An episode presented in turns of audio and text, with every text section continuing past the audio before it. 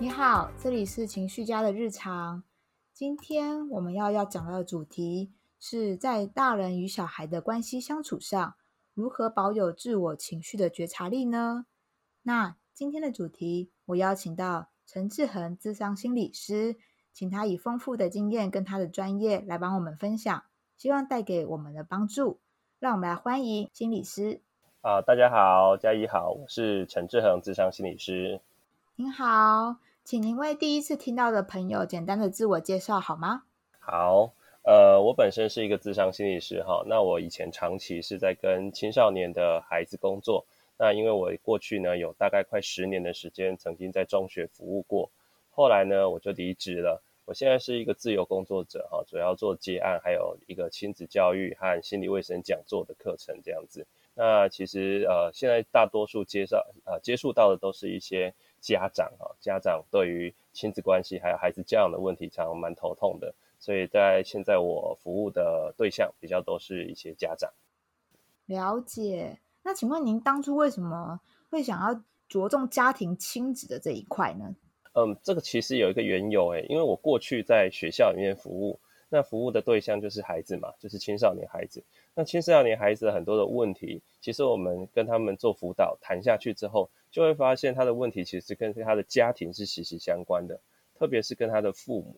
那他的父母，我们我们常因为为了想要帮助孩子，然后我们就找爸爸妈妈来一起谈，谈了之后才发现，哎呀，爸爸妈妈的问题也很大。那爸爸问的问题没解决，孩子的问题也不会解决，所以我就开始慢慢的去学习。开始呢，去也引导父母要做一些改变跟调整，所以就开始呢，把很多的心力开始放在呢家庭教育，还有亲子教养、亲子教育、好教养这一块，开始去琢磨。后来离开学校之后呢，就开始几乎就是主力都在做这一块啊，包括我写的很多的书啊，还有我自己的粉丝专业，我的部落格里面的文章，大部大多数都是在教大人啊父母，那如何呢？透过调整自己，改变自己。还有一些教养方式的调整，然后呢，来帮助到孩子。嗯，我觉得您的那个初衷非常的伟大，而且我相信这就是我们台湾的教育里面缺乏但是很需要的这个部分。那我想问说，以您这样专业的角度来看的话，您会怎么看待说在亲子关系之间的那个情绪的这件事情，或者是说？呃，在关系之中，如果当情绪来的时候啊，我们又该如何去做出反应？这是个很有趣的问题哈，因为哈，呃，常我就听到很多的家家长哈，或者说爸爸妈妈在抱怨，就是说啊，我的孩子啊脾气不好，情绪不好，情绪起伏不定，很容易啦啊，易怒啊，暴躁啊之类，不耐烦，就是会有很多情绪的展现。这个包括大孩子跟孩或者小孩子哈。小的孩子是因为他的情绪成熟度还不够，他本来就是会呃常常会闹脾气，这是正常的。那大一点的孩子，青春期的孩子哈，他是因为体内荷尔蒙分泌的关系，那是生理的影响，因为他他这个时候他大脑正在经历一个很大的转变，所以他也常常控制不住自己的情绪。那爸爸妈妈因为不了解这个，所以在教养孩子的时候，因为爸孩子发脾气啊，孩子呢情绪不好，所以呢爸爸妈妈跟着也不耐烦，也发脾气。那就很好玩的事情呢。今天孩子呢一发脾气了或生气了，那爸爸妈妈呢就很生气的跟他讲说：“你在生气什么？这么爱生气？你的脾气很不好。”可是呢，我们在看这个场面的话，我们就觉得很好玩，因为呢，谁真的情绪比较不好的？因为看感觉起来是爸爸妈妈比较生气哈，就是父母父母无法容忍孩子的生气，所以就为孩子示范了一个叫做生气的方式去压压过别人的生气，所以。这个很好，这好玩的就是孩子到底是怎么学到情绪的表达、情绪的安顿、情绪的处理呢？其实从这里就可以知道，孩子最简单、最直接的就是从父母身上学到的。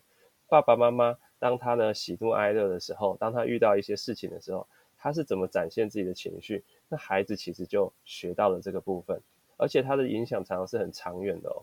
例如说啊，例如说。呃，我跟我太太啊，结婚之后，我们两个就就常常在聊聊说呢，我们两个个性其实不太一样。因为我的个性是比较容易紧张、焦虑的，很多事情就是先想起来放，然后很烦恼这样子。那我太太个性比较大辣辣，也比较呃比较不会去那个钻牛角尖，所以她晚上都睡得很好，所以相对她情绪比较稳定，也比较不会暴躁易怒。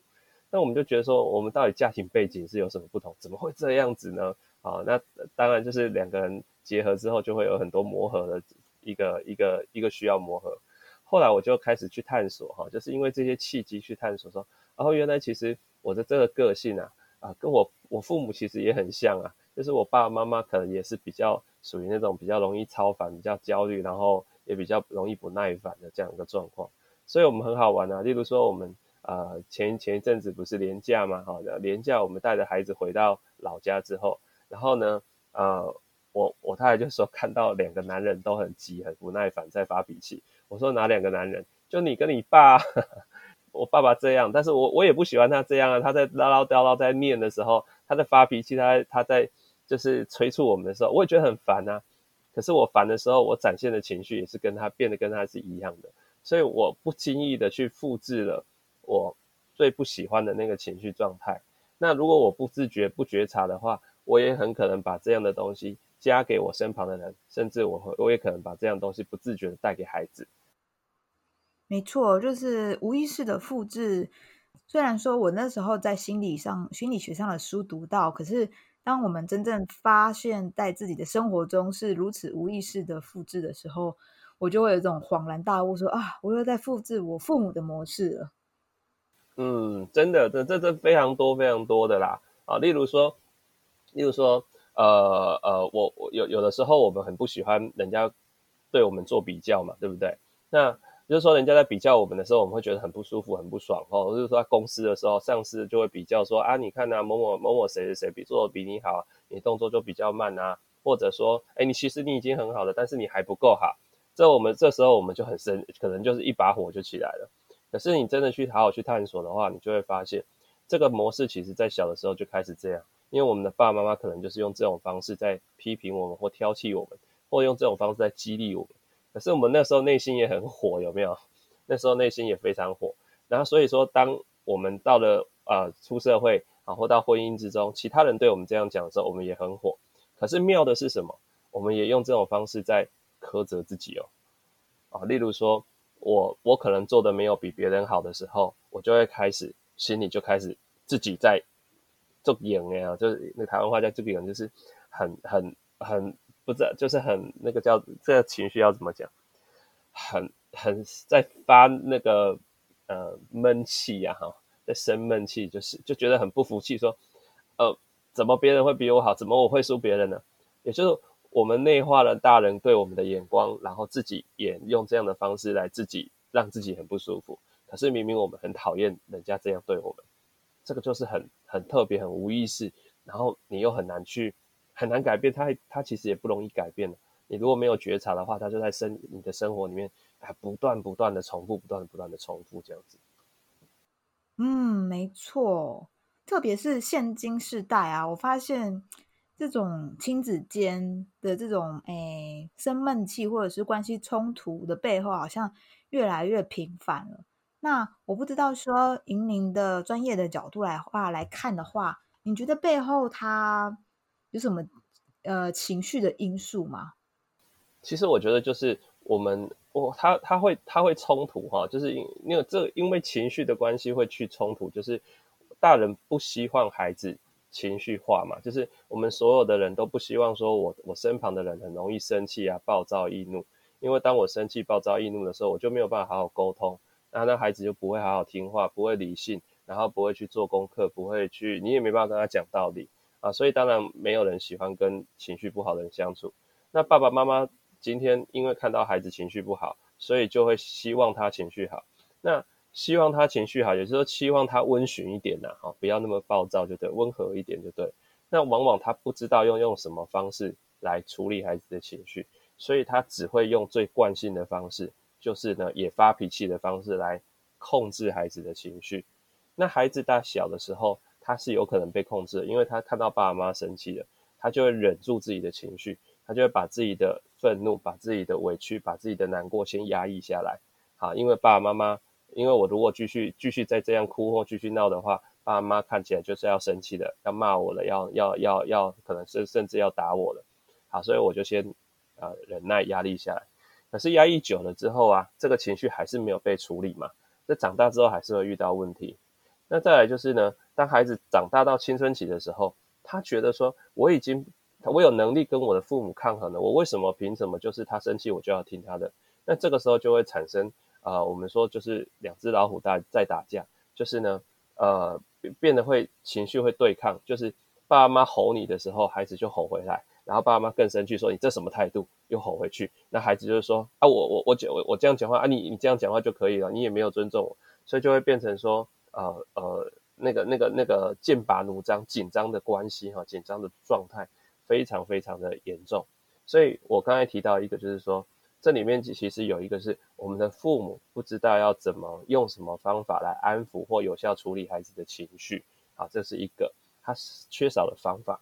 好，那问他我他缺少方法的背后还有一个，就是其实我也教很多的父母，呃，你你在呃面对孩子的时候，呃，怎么去安抚孩子情绪呢？例如说，你可以用同理心的方式啊，你可以说出孩子的情绪啊，你可以帮助孩子表达情绪，但是这很难，是难在当孩子生气或闹脾气的时候，爸爸妈妈自己也爆炸了。好，爸爸自己爸妈自己的情绪没有先安顿下来，他火也上来了。他火一上来，他学过的那些有用的方式全部都会忘记，他只会用自己最惯性、最无用的方式来，来来面对他的孩子。所以也就是说，父母亲自己内在的情绪状态也没有好好的处理，没有好好的整理的时候，那这个时候就会爆炸了。好，那再来还有一个很重要的一个因素，就是来自于现代人压力真的很大。那爸爸妈妈对孩子可能会有很多的爆炸情绪。其实不只是看到孩子做不好，或者看到孩子捣蛋、不守规矩，不是在生孩子的气，而是很多时候是工作上面的压力，啊，经济上面压力，夫妻相处不愉快，好啊，这些呢，或公婆的问题、婆媳的问题啊等等的这些呢，杂七杂八的东西日积月累，然后孩子今天呢一点点小小小的不乖，啪就在就出在孩子身上了，好，那这些都会造成就是在。家庭里面整个情绪，大家的情绪都很紧绷，然后大家情绪都啊会爆炸这样。谢谢你这么清楚的解释，这样子话让我们可以更看更清楚的看见情绪背后的症结哦。好，那我在这边呢，想询问陈老师一个问题哦，那就是呃，在你观察的话，你觉得亲子之间要如何面对在关系中的情绪焦虑？哦，应该是说。就是如果父母啊面对孩子没有照着自己的期待走，或者是说孩子他呃要怎么面对父母不支持自己的梦想，这之中一定会有失落的情绪嘛？那我们该如何面对呢？啊，这是最难最难解的问题，你知道吗？这超难的。对，其实我我们现在看好了，就是说所有的父母在孩子一出生就对他有期待的。从从什么地方看出期待？从他为孩子命名这件事就做出期待。那不管呃很多很多父母就说没有啊，我那个孩子我的名字，他名字是算命师取的哈，就是不是我取的，算命师取的。今天算命师你会把孩子的要求让让算命师来帮你取名字，那就是就是期待啊，你希望你的孩子他的命运是好的啊，对不对？那就是期待。那好，那除了这之外，就开始你对他就会有期待，很多其他，例如说，你会希望他啊长大的时候他的健康状况怎样，你对他规矩怎样，然后他读书的时候他成绩你会对他有要求，你希望他学什么才艺，然后他以后要出人头地，以后他希望大走什么领域，然后呢做什么样的事业。好，那这些期待背后其实都隐藏了一个，第一个就是当然是父母对孩子的爱，这是绝对是一定有的，可是还有背后还隐藏了一个就是。爸爸妈妈以前在成长过程中，他觉得重要的，他觉得那是他需要的，或者他以前觉得遗憾没有被满足的部分，他有时候就会把它丢到孩子身上，希望孩子呢能够替他去把这个部分弥补起来。好，例如说，我举个例子，哈，例举个例子好了，有的爸爸妈妈从小啊，他可能家境比较贫寒、清清寒，或者说父母没有那么重教育，哦，他好想学音乐，好想学钢琴哦，看到人家同学叮叮当当钢琴弹得好好哦。然后他也好喜欢哦，然后他有了孩子之后呢，他就是他就要求他的孩子要去学钢琴，他觉得呢，我给你这样做这样安排，对你是最好的，你出去就会有面子，你会很有才艺，你会很有气质。结果哪知道孩子就不喜欢弹钢琴，所以他们每天都为这个事情在吵架。然后他孩子就说：“妈，我不想弹啊，你为什么要逼我？”那妈妈就会不解说：“我是为你好啊，那你怎么不接受呢？”你看到这句有叫为你好，那这个为你好的背后，其实就隐含着我有一个期待，我有一个需求，我需要你孩子透过做到这件事来满足我这个需求，满足我的期待。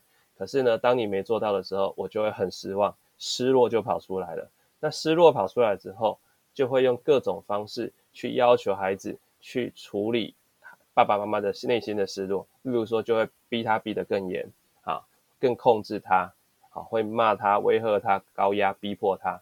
那还有一种方式，啊，还有一种一种方式叫做情绪勒索，啊，就是呢会说出一些让孩子感觉到愧疚的话，让孩子呢不得不照办。例如说，或者爸爸妈妈可能就会讲说，啊，孩子啊。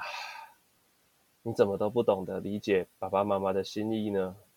你这样子让我很伤心，你知道吗？你这样子让我爸爸妈妈那么努力的工作，我们教养你，然后你知道要学音乐很贵的，帮你买钢琴好贵耶，你都不好好练，你这样对得起爸爸妈妈吗？好了，不要说爸爸妈妈了，不要说对不起我们，你对得起你的人生吗？这是你要活的人生诶，这不是我们爸爸妈妈爸爸，你谈不好就算了。我们我们我们你长大是你你要你要自己负责诶，你现在不努力，你看到就会这样子讲下去哈。这个就是情绪勒索。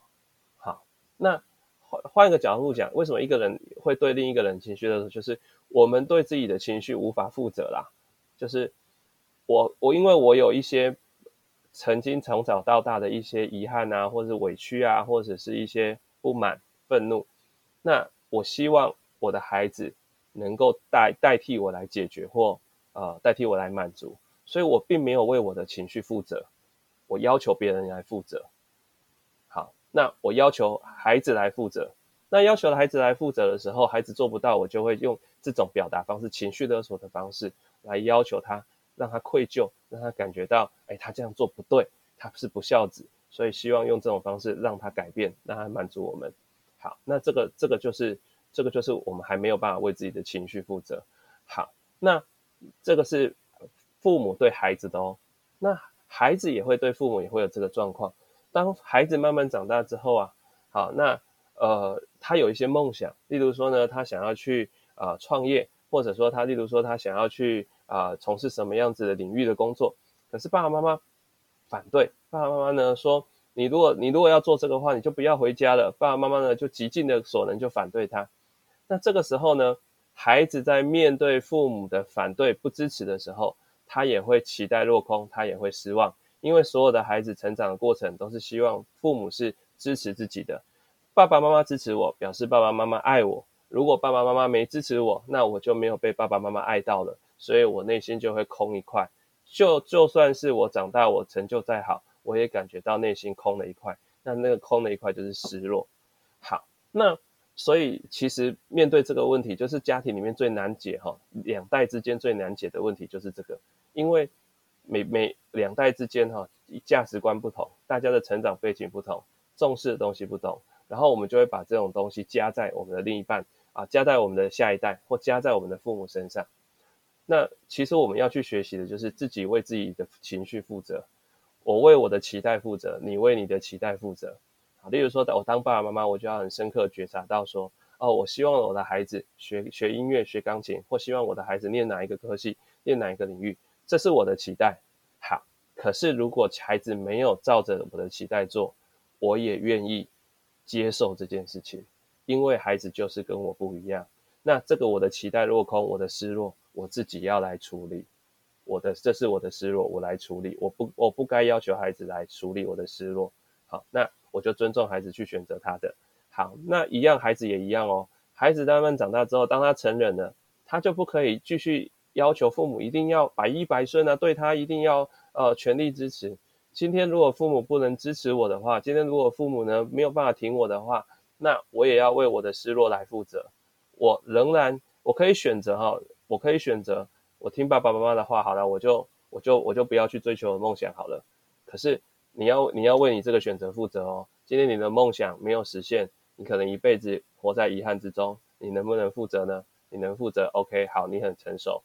可是如果你不能负责，你觉得说今天我如果不追求我的梦想，我会很遗憾的话，好，那你就全全力去追求你梦想。可是你要付出一个代价，就是爸爸妈妈可能不支持你，那爸爸妈妈不支持你，你可能也会觉得很遗憾。那你能不能去负责为自己的这个遗憾或失落负责呢？你也要去负责。那有一个很重要的，就是要去体认到，爸爸妈妈没有支持你，不代表他不爱你。爸爸妈妈他只是跟你的价值观跟期待不同而已。其实父母还是爱着你的，他都是不希望你受伤的。所以这两件事情要把它区隔开来。每一个人自己为自己的期待负责，自己为自己的失落负责，这样子。是讲的非常有道理耶。那我在这边想问，就是延续您刚才这样子说，呃，对于负责任的那个期待的这个部分，要大人自己他要如何去练习觉察这个这件事情，或者是说，呃，他要觉察情，呃，他现在假设他面现在面临到了情绪失落，他要怎么去保有，就是确认，呃，自己觉察到情绪的这个部分。我觉得所有的觉察都从感受到自己身体或情绪的不舒服开始。就是今天，我觉得，呃，我我如果觉得失落或我觉得遗憾，我觉得生气，我一定会这个情绪出来的时候，我一定身体会有一个感觉。好，我们在身体上，例如说我会觉得胸闷闷的，例如说我会觉得头胀胀的，例如说我会觉得肩颈酸痛，例如说我会觉得胃闷胃胀，或者哪里卡卡堵堵的。那有的时候委屈的时候，我们的喉，我们那个气管哦，那喉咙那边会觉得堵堵的感觉，就是你的身体会有一种感觉，紧绷或者是卡住的感觉。那你你要透过这个讯号来做觉察。那有觉察，你知道，哎，我现在身体有一个不舒服的感觉了，我要去辨识这个不舒服是什么。哦，它原来是当孩子不听我的话，没有好好念音乐的时候，我会出现这个感觉。好，原来这个感觉叫做生气。生气的背后会是什么呢？可能还有遗憾，可能还有失望，可能还有失落。好，那去找出那个比较大的、比较重要的、比较关键的几个情绪之后，然后呢，要去思考，要去思考这个它是怎么来的？我的失落，我的失望，真的是因为孩子不练琴，没有照我的呃，没有听着我的话去做而来的呢？还是其实这个失落，我早在很小的时候就已经有了？我曾经是不是曾经我很想要拥有什么，可是我爸妈不允许我，所以我失落了，所以我有这个内心的这些啊东西跑出来了。好，这个就是这个就是一个觉察的过程。我先知道我有这个情绪，然后我去更去呃更去把它辨识出来，更细致的辨识出来，然后再去探索去溯源它是怎么来的，这会比较帮助我们去厘清。到底我现在在气什么？到底我现在在失望什么？那一旦你能够觉察的出来，你接下来比较有能力去处理它。可是大多数的父母或大多数的孩子，其实一股情绪来的时候，他是莫名其妙，他没有办法去厘清的，所以他往往他他的反应都是很大很剧烈，或是都会用伤害别人或伤害自己的方式在反应。那这个往往就会造成很多悲剧的。是真的，而且。呃，我真的能够体会陈老师你说的，就是因为当情绪来的时候，它的速度真的是非常快的。有的时候，我们真的还来不及去意识到的时候，我们下意识就已经先做出了情绪的反应。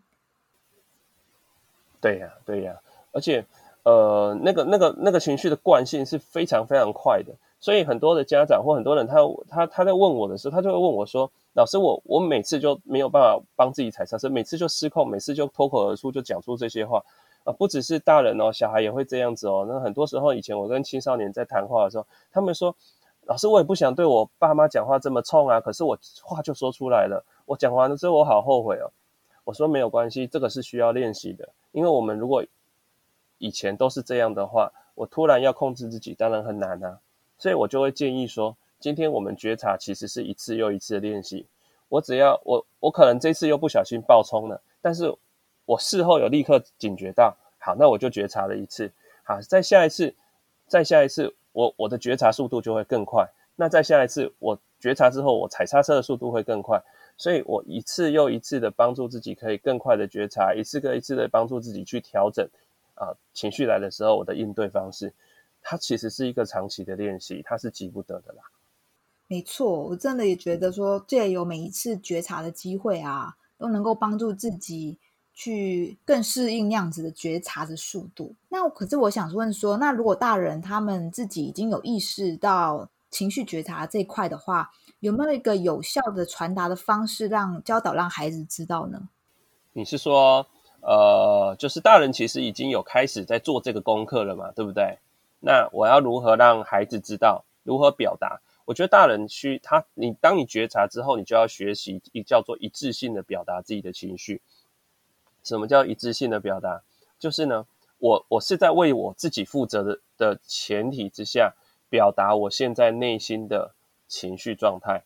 OK，好，那所以说我会很，这个时候我们就会很客观的说出一些东西啊，例如说今天呢啊，孩子练琴，然后呢他不练琴，他偷懒，对不对？好，我内心可能有一些愤怒，有些焦虑什么的。我先我先透过觉察自己安顿好之后，可是我觉得我还是有一些不舒服。那我现在我还是可以跟孩子表达，我跟孩子表达说，孩子，我看到你刚刚练琴的时候没有很认真，然后有点拖拖拉拉，妈妈的心情有点焦虑，我有点担心，或者呢，我觉得有些生生气，我不知道怎么样可以让你呢再更积极一点。好，那你很客观的，也就是很负责任说出这个你的情绪状态。但是你不是拿这个情绪去勒索别人，要求别人要改变，好不，并不是这样子的。好，那这个就是一个一致性的表达，你就是要让让孩子知道，你也是有情绪，人也是有情绪的。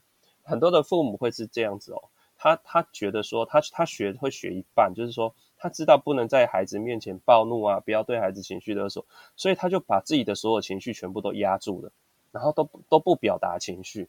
好，也就是他生气，孩子让他觉得很焦躁难耐，他会担心的时候，他不让孩子知道，甚至孩子可能都骑到他头上了。好，然后他他还他还是笑嘻嘻的说啊，没有关系，没有关系呀，啊，不要这样嘛，啊，不要这样。可是你你并没有为你负责啊，你因为你真的不舒服啊，孩子他哪里弄得你不舒服，你要讲，孩子才会学习尊重别人。好，也就是说，一个孩子怎么去尊重别人的情绪呢？他是从跟父母互动学起来的嘛？那父母自己也要尊重自己的情绪啊。孩子弄得我不舒服，那我要表达这个不舒服啊。孩子，你这么说，我觉得很难过。你刚刚的语气对我来讲，我觉得有点不舒服，我听得很不舒服哦。好，那你讲了之后，孩子就知道哦，原来我这么讲，爸爸妈妈会不舒服，所以他就他就会学习到去尊重另一个人，到底他的感受是什么。所以情绪教育是从这样子来的，好，慢慢来的啊。那。呃，父母懂得去表达情绪，孩子就会学习到我也可以去表达情绪，所以他也会对父母表达情绪，他也可以学习一致性的表达情绪，他就比较不会用无理取闹的方式表达情绪，他也会学习到怎么负责任的表达情绪。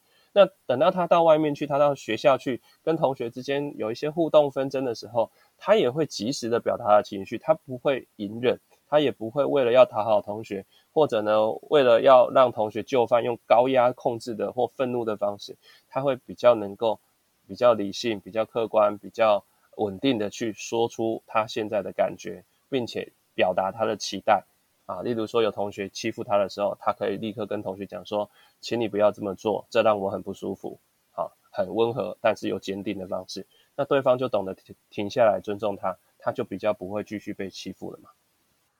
嗯，我觉得你刚刚讲到一个关键字“一致性表达”，这个关键字非常重要，因为有很多人真的都，哎，他以为那个一致性就是压抑，就像的确像你刚才之前所说的，他以为就是呃压抑呀，或者是自以为自己在情绪管理，可是他殊不知，就是那个一致性表达，其实才是最根本的那个本质。对对对，没有错。所以像像例如说，我呃我我举个例子哈，昨昨天连连假嘛，最后一天，然后呃我我跟我太太问我小孩，那我们要准备要出去外面去去去踏青，那因为我已经准备好，那我太太还在准备，然后我的孩子呢就就因为还小嘛，在那边闹说我要出去我要出去，然后我就我就很烦，我就很烦，然后呢我太太呢准备好要出门的时候，我就脸臭臭的这样子，然后太太就问我说你怎么了？你是？在生气吗？生我的气吗？是不是等我等太久了？然后我就说不是，然后我太太就说不会，那你干嘛生气？我我说我不是生气，然后我他他在问我的那个当下，我就开始一在一直在厘清自己，我到底的我到底在我到底的情绪是什么？后来我可能有点生气，可是我背后有一个更大的叫做焦躁。那什么是让我焦躁？倒不是等太太太久焦躁，因为我知道本来她就是需要时间准备，这是我早就知道的。那我会焦躁是因为孩子一直吵，一直吵，吵着要出去，可是他是我必须要抓住他，让他不能出去。好，这个这个这个动作，他的这个这样子的状况让我焦躁。好，那我就跟他很清楚的跟我太太说，是因为刚才我在等你的时候。然后孩子呢，一直说他要出去，一直要出力。然后呢，我抓不太住他，我对这个状态产感觉到很焦躁，所以我现在心情不太好，是这个原因。好，那当我们可以自信表达的时候，那听在我太太的耳朵里，她就会觉得松一口气嘛。啊，原来我老公不是在生我的气啊，我我不需要去跟他道歉或什么。然后呢，我也可以很清楚的知道，哦，原来我在焦躁是什么。然后我们就可以去讨论，那下一次遇到这个状况的时候，我们可以怎么去处理？那这样子就会比较理性，比较不会啊，不会衍生一些其他的问题了。嗯，这样，呃，除了一次性表达以外，我觉得还有很重要的一点就是，是不是那个要找到那个真正让你生气的那个原因是什么？那个是不是最重要的？对，这个源头，我觉得去辨识出生气的源头很重要。那这个源头有包括当下的源头，还有过往的源头。那通常我们可以的话，先把当下的源头辨识出来就好了。例如说，当我生气的时候，呃呃，我可能也许我气的对象是我可能是气我的孩子，这是表面的哦。我可能气孩子，他的饭没有吃完，拖拖拉拉。可是呢，真的让让你气，这个气真的是，呃，你这个生气真的只是生气吗？你会不会有一些无奈，或是会不会有一些无力，或者会不会有些委屈？好，那像有一次啊，我我在一个工作坊里面，我就呃问了问一个学员，一个妈妈，她说她在就是有一次孩子捣蛋，他很生气。那我说你你在气什么呢？气孩子捣蛋吗？他说我气孩子讲不听。然后然后我就我再问他说，那你除了气孩子讲不听，你还有哪些情绪吗？他就说很无力。然后他甚至还讲到说，他会觉得呃很很受伤啊，然后很委屈啊等等的，他讲了一些情绪。那我就问他说：“那那现在你认真的感受一下，哪一个情绪是你觉得最不舒服的？”然后他认真的去感受，他他真的蛮认真的，我觉得蛮佩服的。他说：“好像是委屈吧。”那我说：“你委屈什么呢？你知道自己在委屈什么吗？”他说：“因为那个时候他先生在一旁翘二郎腿都不帮忙，他觉得很不很不公平，所以他气这个。”所以，如果你没有去辨识出来的话，你会对孩子发脾气。但是，如果你辨识出来，哦，原来是不公平，因为当下我很努力在要求孩子，可是，呃，先生你在旁边纳凉，我觉得内心很不公平，很很委屈。好，那你你辨识出来，你就可以去跟你的先生沟通嘛，对不对？你发脾气至少要发对人啊。好，好，对，但这个是叫做当下辨识当下的情绪源头。那。如果再追下去的话，我们甚至可以去问：好，那这份委屈，你是不是在很久以前就有了？你是不是小时候就有了？你过去的生活里面是不是也常出现呢？那会不会在童年时候就有了？这个是比较，呃，比较比较呃，往往过往的时候，把童年经验去探索。那如果你要做比较深的情绪探索或疗愈的话，你可能就要去走这一块。但是，一般我觉得一般的。一般人可以在当下厘清自己情绪那个引发情绪的真正对象，我觉得就已经很好很棒了。没错，这也是呃，我觉得情绪教育啊，对于亲子关系之间就是很重要的影响程度，就是在这个就是觉察自己情绪的源头到底是什么。好，那呃，我最近有。预约了您的新书《正向聚焦》这个这一本书，对是。然后我想问说，呃，因为您之前也有出过一本《拥抱刺猬孩子》，那我想说，这本书跟您现在最新推出的这本《正向聚焦》，主要是想传达什么样的内容或者方向给您的读者呢？呃，这两本书呢，其实呃，拥抱刺猬孩子哈，在去年出的时候，我的定位是希望我我是希望让青春期的孩子的家长来看。那因为青春期的家长常会觉得很对孩子的情绪起伏啊，还有孩子很多主见很叛逆的状况会束手无策，所以他们很需要一些指引。所以我就用比较多案例的方式去呈现家长可以怎么来应对孩子。那啊，当然也很适合呃那个快你的孩子快要进入青春期的时候，你可以先赶快看一看，然后会比较有心理准备这样子。好，那那我在那本书里面讲到两个，我觉得。呃，孩父母在青春期的孩子身上，或是孩子成长的过程中，都可以尽量去使用的教养方法、教养的策略，有两个很重要的。第一个叫做同理心，第二个叫做正向聚焦。那那个时候，我就让正向聚焦在那本书里面有稍微出现了。可是，在当时呢，呃，因为没有讲得很清楚，其实都是呃一些示范啊，或是案例，或是一些观念简单带过去，好，那就没有讲得特别清楚。那后来我我我在呃这一两年的跟父母工作、家长工作，我不管是家长的读书会、工作坊或是演讲的过程中，有许多的家长或或者我的粉丝专业的一些粉丝会有来留言，他会回馈我说，他在看了我的书或者听了我的讲座、上了我的课之后，他回去在亲子关系里面帮助他们改变最大的，当然同当然就是同理心跟正向聚焦。那特别他告诉我说，正向聚焦。带给了孩子很多行为改变，让他们觉得不可思议的状况。我说是怎么不可思议？他说我的孩子可能呢，以前对呃读书兴趣缺缺，他现在愿意花点时间念书了，他变得好像比较主动了。呃，我的孩子呢，以前呢看起来就懒懒洋洋的，只喜欢划手机。啊，每次叫他呢，呃，要放下手机，他就觉得哦，呃，我我很烦这样子。后来他发现他用正向聚焦之后，诶，孩子好像呢。比较能够快一点放下手机，比较能少滑手机一点点，好像对自己的生活也比较积极一点的那种感觉。好，那呃，这个这个其效应其实我知道，因为正向聚焦它最重要的就是透过有效的肯定，带给孩子内在成长的动力。就是孩子他去愿意去做某件事情，他并不是被逼的，并不是呢呃人家叫他做，他呃就非得去做，而是他内在有一个深层的动力。好，去驱使他愿意去去做。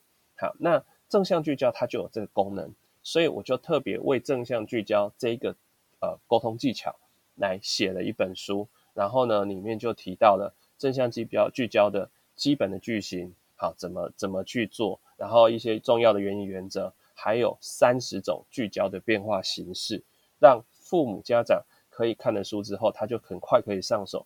啊，因为很多的家长说，我也想要正向聚焦，我想要正向的看待孩子啊，我也想要肯定孩子、赞美孩子，可是我孩子身上没有东西可以让我肯定啊。啊，很多的父母就有这个落入这个问题了。我说，那不是你孩子不够好，没东西赞美，而是你没有看见。所以我这本书提供你很多角度，让你去看得见，那你就做得出来了。嗯，对，我觉得有这样的一本书，能够鼓励家长。就是去觉察，或者是看见孩子，他像你刚刚说的那个正向的那个方面，而不是说像他一开始所想的，他想要看，可是他都没有办法，没有方向去看。我觉得这点还是非常有帮助的。好，我补充一下，就是说，我会希望这本正向聚焦，家长看了之后啊，也可以学会用在自己身上啊。因为我们，我们为什么没有办法呃正向聚焦在孩子身上？其实有很大的部分是因为。我们我们其实也常常否定批评自己啊，我们对自己也常常负向聚焦，我们也不够喜欢自己，所以我们面对孩子的时候，我们也会用很严苛的标准或比较负面的标准在看孩子，所以我会希望大人我们也学会多欣赏自己，多肯定自己，多赞美自己，多爱自己一点点，那这样子你其实才给得出孩子这些力量啊，否则我们我们我们有时候给出的肯定啊或赞美其实是很空泛的。那是因为我们只是，只是掌，只是会讲，可是我们没有真的掌握到里面的精髓，所以我希望大人也可以一起成长啊对，哎，这样听起来这本书它的那个也可以帮助到大人，就是可能有些大人他在成长过程中没有学会要怎么正向的聚焦自己，但是他可以透过您的这本书，他不但可以重新学会看待自己，又可以去看待自己。如果有孩子的话，好。那我最后一题想问说，如果大家想更多了解你的话，可以在哪里找到你呢？呃，最简单的方式就是上脸书粉丝专业，你可以呢搜寻陈志恒智商心理师，啊，打这个几个字就会到我的粉丝专业了。然后你就会看我每天都会很认真的发文，发有关呃心理健康，尤其是亲子教养、亲子沟通啊，或者是一些呢我们的那个情绪压力的管理等等的哦，你呃我们生活中啊你关心的议题都可以看得到这些文章。我也会很希望你每天看一些，然后呢呃每天学习一点点。那当然有问题的话，你也可以私讯给我啦，啊也可以透过脸书私讯。或者呢，我我也有我我的粉砖上面也有留我的 email 啊，如果你要邀约我课程或是任何合作的话，你也可以透过 email 来跟我的联跟我联系，这是最快的方式。那当然呢，你如果更想要深入的理解了解我，可是你可能跟我见不到面的话，那就去买我的书来看哈。从书阅读里面，你可以很清楚的知道我的理念。啊啊！如果我有一些公开的行程，例如说一些演讲或课程，我也会在粉丝专业里面做公告。然后呢，也希望你可以有机会来参加，我们就有机会交流互动了。好的，今今天非常谢谢您。不会，谢谢谢谢。